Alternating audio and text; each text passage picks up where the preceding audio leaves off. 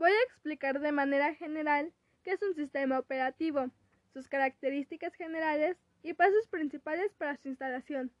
Sistema operativo es un programa de instrucciones que permite la interacción entre el usuario y los elementos físicos de la máquina. Características principales de los sistemas operativos. 1. Hace más conveniente el uso de una computadora. 2. Permite que los recursos de la computadora se usen de manera correcta y eficiente. 3. Habilidad para evolucionar. 4. Encargado de administrar el hardware. 5. Relacionar dispositivos.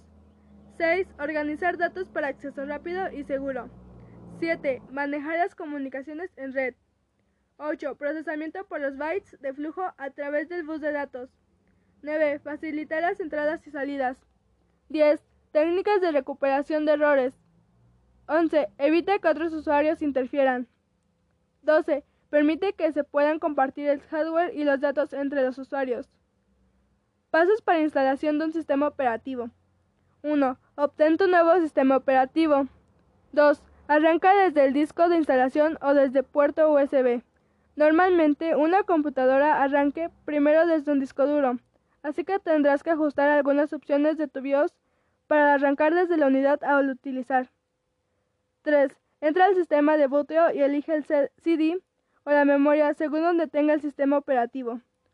4. Según el sistema operativo que vayas a instalar, te van a salir varias opciones, las cuales son muy fáciles de elegir. Una de las opciones son el país, idioma, etc. Después de haber contestado eso, te saldrá como quieres la partición del disco duro.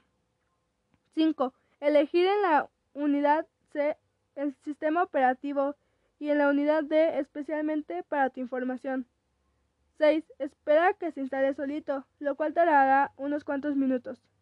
7. El sistema vuelve a reiniciar el equipo dejándolo como nuevo. De esta manera tu computadora quedará como nueva.